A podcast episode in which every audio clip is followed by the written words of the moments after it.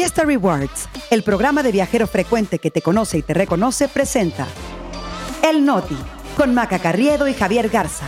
Las noticias para llevar.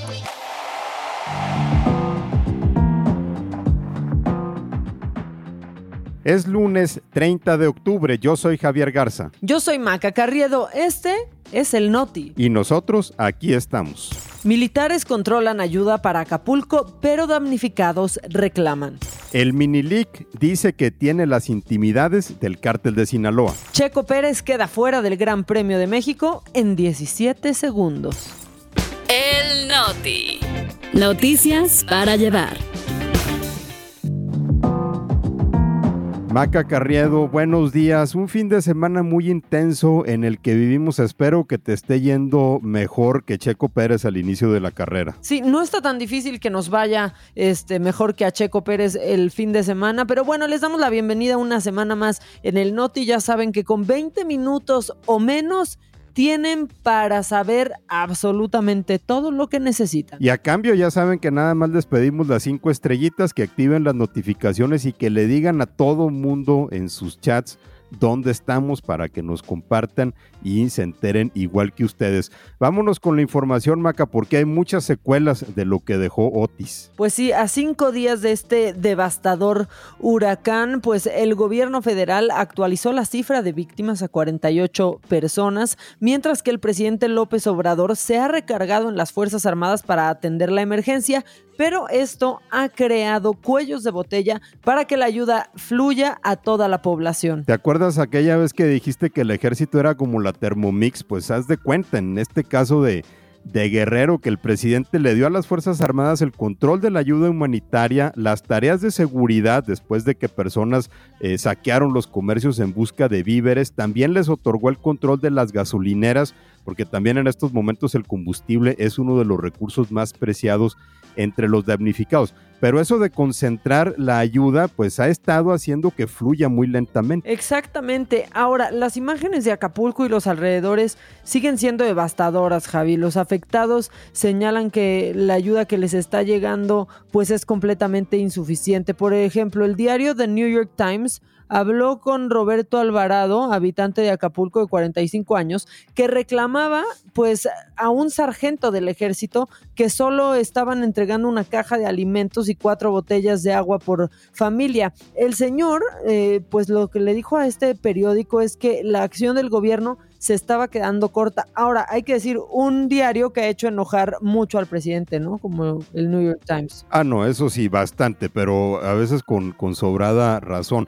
Eh, lo que pasa es que, a ver, a tono con su administración, López Obrador le ha repartido a los militares las tareas más eh, importantes. Eh, esto pese a que otras organizaciones de la sociedad civil están recaudando víveres, pero la instrucción es que todo esto se concentre en manos del ejército y que ellos se hagan cargo de repartirlo. El secretario de la Defensa, Luis Crescencio Sandoval, sí reconoció que civiles están llevando víveres para Acapulco, pero estos son retenidos a la altura de Chilpancingo para que la ayuda sea llevada a los lugares en donde la Secretaría de la Defensa tiene sus propios centros de acopio. Y es justo en Chilpancingo en donde se hace el cuello de botella. Ahora, este fin de semana eh, el presidente subió un mensaje a sus redes sociales en donde dijo que ayer, domingo, se repartieron 19.300 despensas, más de 51.000 litros de agua, que es lo que más está necesitando la gente. También dijo que eh, estaban por llegar otras 50 toneladas de víveres y más de 182.000 litros de agua.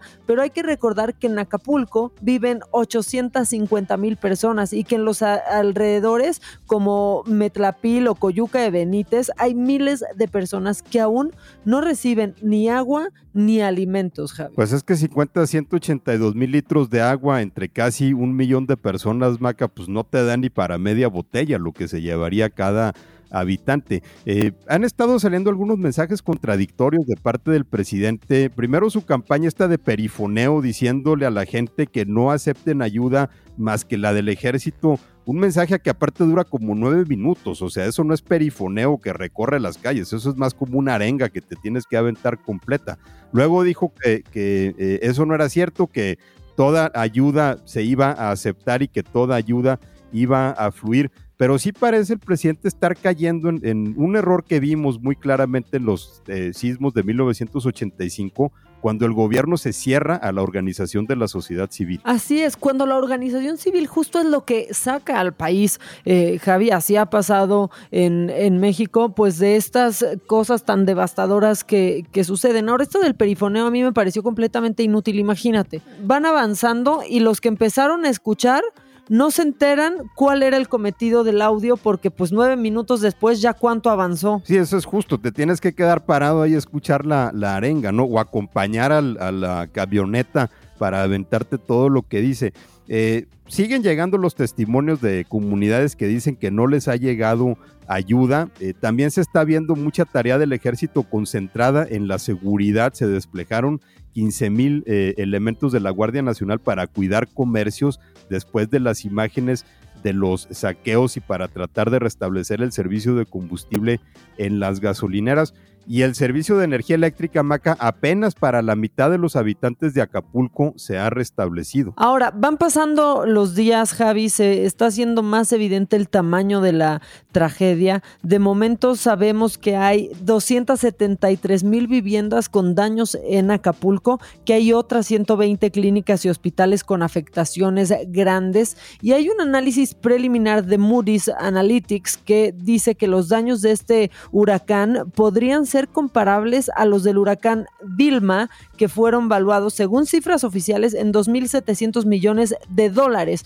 o sea, unos 50 mil millones de pesos al tipo de cambio actual, casi el triple de lo que el gobierno dice que hay en el Fonden. Esos no son estimaciones, esos son datos, Javi, y pues digamos que eh, pues no alcanza, ¿eh? Sí podemos decir que es comparable en dimensiones con ese huracán Vilma que en 2005 azotó la costa de Cancún y que sí costó mucho más que los 18 mil millones de pesos que el gobierno dice que tiene para atender la emergencia.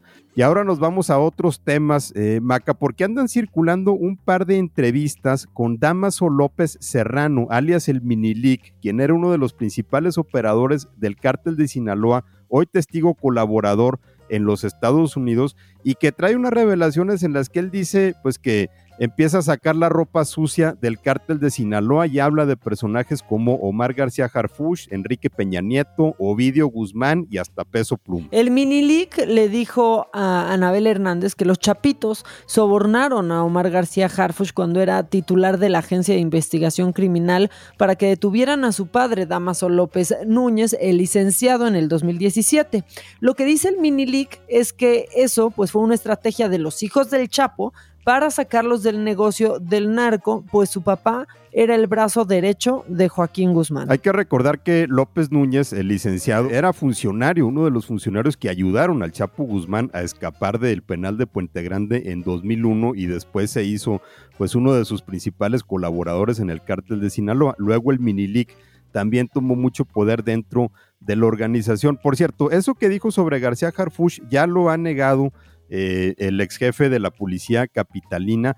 Eh, el Minilic también dijo que el cantante de corridos tumbados Peso Pluma es cercano a Néstor Isidro Pérez, alias el Nini, quien es el jefe de seguridad de los Chapitos y que por eso tiene tantos corridos dedicados a los hijos del Chapo Guzmán y al cártel de Sinaloa. Ahora, eh, hay un periodista de proceso que se llama Luis Chaparro, él también habló con el Minilic y a él le contó que después del secuestro de dos de los Chapitos en, eh, a mediados del 2016, el Chapo Guzmán mandó agarrar al hijo de Nemesio Ceguera, el Mencho, líder del cártel Jalisco Nueva Generación que se encontraba en la cárcel, y le mandó a decir al Mencho, a como tú me entregues a mis hijos, yo te entrego al tuyo. Después de eso, los hijos del Chapo fueron puestos en libertad. Parece que anda en una ronda de medios eh, el mini eh, quién sabe, no sabemos bien con qué propósito, pero yo creo que hay que tomarnos con un grano de sal estas entrevistas. Digo, a final de cuentas esto lo está diciendo un narcotraficante. También hay que recordar que fue a raíz de haber publicado una entrevista con su padre, con eh, Damaso López Núñez, que Javier Valdés fue asesinado. De hecho, el Minilic está señalado como el autor intelectual de ese asesinato. Él dice que fueron los hijos del Chapo Guzmán. Entonces, todo esto es un asunto eh, un poco turbio que creo que sí tenemos que tomar con algo de escepticismo. Sí, Javi, no es como que ahora podamos dar por bueno a alguien que se ha dedicado a lo que se ha dedicado, ¿no? O sea, pero bueno, esas son las declaraciones que ha dado, es noticia y aquí, este, pues digamos que estamos recopilando un poco las declaraciones que ha dado, ¿no? Y ahora nos tenemos que ir a Medio Oriente, donde se espera una ofensiva por tierra de Israel en la franja de Gaza a tres semanas. Eh, esta es otra crisis a la que nos estamos acostumbrando. A tres semanas de que eh, pues milicianos de Hamas atacaran aldeas en Israel y de que este país pues respondió con bombardeos aéreos. De hecho ya se estaban tardando. Eh, el ejército de Israel llevaban toda la semana anticipando que iban a tener esta invasión terrestre. Desde el viernes tropas israelíes han realizado incursiones limitadas en territorio de Gaza, este enclave palestino al sur de Israel, pero sin avanzar sobre los principales centros de población. El ejército israelí no ha dado detalles de sus intenciones, pero sí es claro que la siguiente fase de su contraofensiva es por tierra y que esta semana podría ser clave. Sin embargo, este, esto pues sí representa problemas para Israel, Javi. Para empezar, Hamas todavía mantiene a los rehenes eh, secuestrados en la invasión del 7 de octubre, entre ellos, por cierto, aunque no se ha hablado tanto como se debería, eh, a dos mexicanos. La cifra de rehenes fue actualizada a 230 y jamás los ha usado como seguro de vida y escudo humano contra una invasión. Además, el mismo ejército israelí ha advertido que los miembros de Hamas se esconden entre la población civil, cosa que va a elevar, ¿no? Podría elevar el número de víctimas en ataques indiscriminados. Ese ha sido el problema para Israel, cómo encontrarlos entre la población civil. Entonces, por eso los bombardeos han dejado un saldo altísimo de víctimas. También en el mediano plazo, si Israel busca destruir a Hamas, eh, que está a cargo del gobierno de Gaza, pues quedaría como responsable de la ocupación de un territorio palestino. Y es por lo mismo por lo que el presidente de Estados Unidos, Joe Biden, y otros eh, mandatarios le han pedido al primer ministro israelí, Benjamín Netanyahu, pues que tenga moderación en la contraofensiva para que no se arriesgue a civiles. El saldo de víctimas israelíes tras esta invasión de hace tres semanas fue de 1.400 personas. El de víctimas palestinas en Gaza por la contraofensiva es ya de 8.000. Pero Javi, estas cifras la verdad es que sí necesitan ser explicadas y es cómo funciona Hamas, ¿no? Y cómo pues en lugar de proteger a su población hace todo lo contrario. Exacto, es, son 8.000 víctimas palestinas en Gaza porque los bombardeos israelíes no pueden distinguir si están atacando a población civil o si están atacando a los milicianos de Hamas porque se mezclan entre ellos, ¿no? Y Hamas utiliza a la población civil para resguardarse. Entonces, la consecuencia pues son estos saldos de víctimas.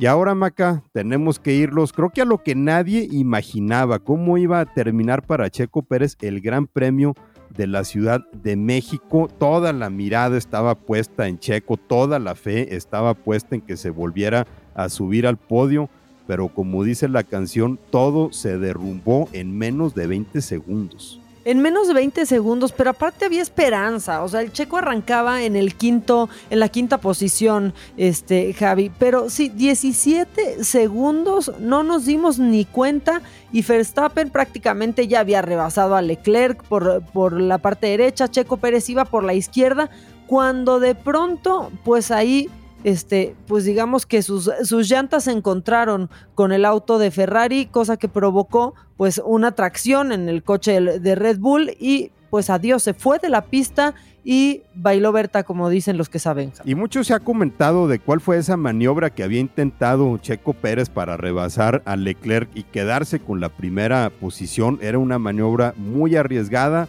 ¿Cómo midió Checo Pérez el riesgo contra el beneficio? Pues digamos que es el cálculo que él hizo. Dijo que lo hubiera hecho de nuevo, eh, que no estaba arrepentido, pero bueno, como dicen, si apuestas alto puedes perder mucho, puedes ganar mucho. En este caso, Checo Pérez quedó fuera de la carrera. Dijo, teníamos una buena oportunidad, pero lo intenté. Si me salía, salía de esa curva en primer lugar. Pues sí, y sí hubiera salido en primer lugar y entonces se hubiera subido Antonio Pérez Garibay también, ¿no? Este, ahí al podio con su hijo, pero bueno, no pasó nada. Tampoco hubo una gran sorpresa porque el Gran Premio de México se lo llevó Verstappen, Luis Hamilton queda en segundo lugar mira, Javi, si no le hubieran quitado puntos el fin de semana pasado, Checo estaría ya un poco eh, emproblemado. Leclerc se quedó en tercer lugar. Ahora, claro que impacta este resultado en el campeonato de constructores. Checo Pérez lleva 240 puntos, Hamilton 220, justo es lo que te estoy diciendo. Si no le hubieran quitado la semana pasada, pues yo creo que Checo ya estaría con una patita afuera de Red Bull. Y de todas formas así está peligrosamente cerca Lewis Hamilton de quitarle el segundo lugar a Checo Pérez en el ranking general. Vamos a ver cómo terminan el año, pero sin duda, eh, pues un día que no se esperaba ayer, eh, mucha gente diciendo pues que se había votado los ahorros para nada, porque si iban a ver a Checo Pérez y resulta que no duró. Yo creo que los que llegaron tarde han de haber dicho, pues ya para qué vine. Eh, yo sí te voy a decir que yo que no me engancho con estas cosas, pero ayer sí me sorprendió mucho la, digamos que la capacidad para el drama que tiene la Fórmula 1. Y bueno, Maca, si los aficionados a la Fórmula 1 estaban desilusionados, creo que también hubo una noticia este fin de semana que puso tristes a una buena parte de la generación X y de los millennials. No, Maca. Ay, sí, Javi, muy, muy tristes porque el sábado en la noche nos sorprendió la noticia de la muerte de Matthew Perry, mejor conocido en el mundo entero como Chandler Bing en la serie Friends, que lo encontraron muerto en su casa en Los Ángeles. El reporte de la policía dice que lo encontraron ahogado en su jacuzzi. Quien primero lo informó, como siempre en estos temas, fue el portal TMC. Y toda una generación, bueno, más de una generación, nos quedamos como en una orfandad muy extraña, Javi. Sí, prácticamente toda la generación X que vimos esta serie durante la década de los noventas y creo que también la primera parte de los millennials eh, que todavía alcanzaron a verla, eh, pues muy clavados, ¿no? Con las andanzas de estos seis amigos que vivían en Nueva York y el personaje de Matthew Perry, Chandler Bing, pues que se caracterizaba por su sarcasmo, ¿no? Era como el que tenía la mirada más penetrante eh, de las cosas y siempre tenía que salir con un comentario. Por cierto, a mí también siempre me llamó la atención que de Chandler Bing era el único que no sabíamos realmente en qué trabajaba. Que ese era como el rolling gag siempre, ¿no? Cada vez que alguno trataba de explicar el, trabajo de Chandler, no podían. Este, yo al menos conocí Nueva York primero por Friends, Javi. O sea, digo, me, me engañaron muchísimo porque pensé que, pues, seis chavos podían vivir en esos departamentos en Nueva York, cosa que ya después todos descubrimos.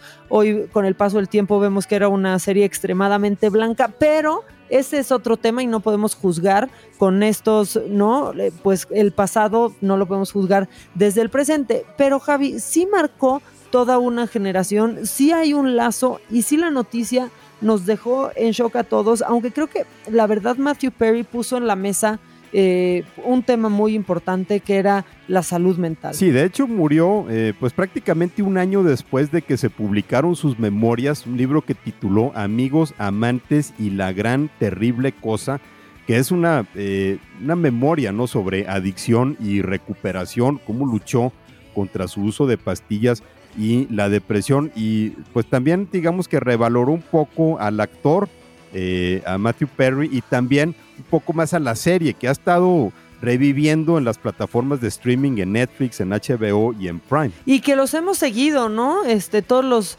amantes de Friends los hemos seguido y a mí me impresiona mucho cómo pues todos los que vimos esta serie entendemos los chistes, podemos hacer chistes en nuestra realidad, este, haciendo referencia a Friends y nos entendemos, es como un código compartido, pero bueno, este, triste esta noticia, la neta. Eh, me gustó que haya dado tiempo de que hubiera un reencuentro hasta el momento en que grabamos este podcast. Sus amigos, ¿no? Sus compañeros de Friends no habían posteado por lo menos nada en Instagram ni hecho una declaración. Pero bueno, tenemos, creo, una recomendación para algo que podamos ver esta semana ahí, darle un poquito a la nostalgia noventera, Maca. Y con eso ya nos vamos porque también tenemos que ir a arrancar la semana últimos días de octubre y ya mañana es Halloween. Mañana es Halloween y luego vamos a pedir la calaverita y después pues Navidad y Nochebuena y todo eso. Pero por ahora nos vamos, tenemos que arrancar la semana a un día de la quincena porque qué largo es este mes y qué corta es la quincena, Javi, pero si se quieren poner en contacto aparte aquí en Spotify donde los leemos siempre tenemos redes sociales. A mí me encuentran en Twitter y en Instagram en arroba Jagarza Ramos. Y a mí en arroba maca-online. Que tengan un gran lunes.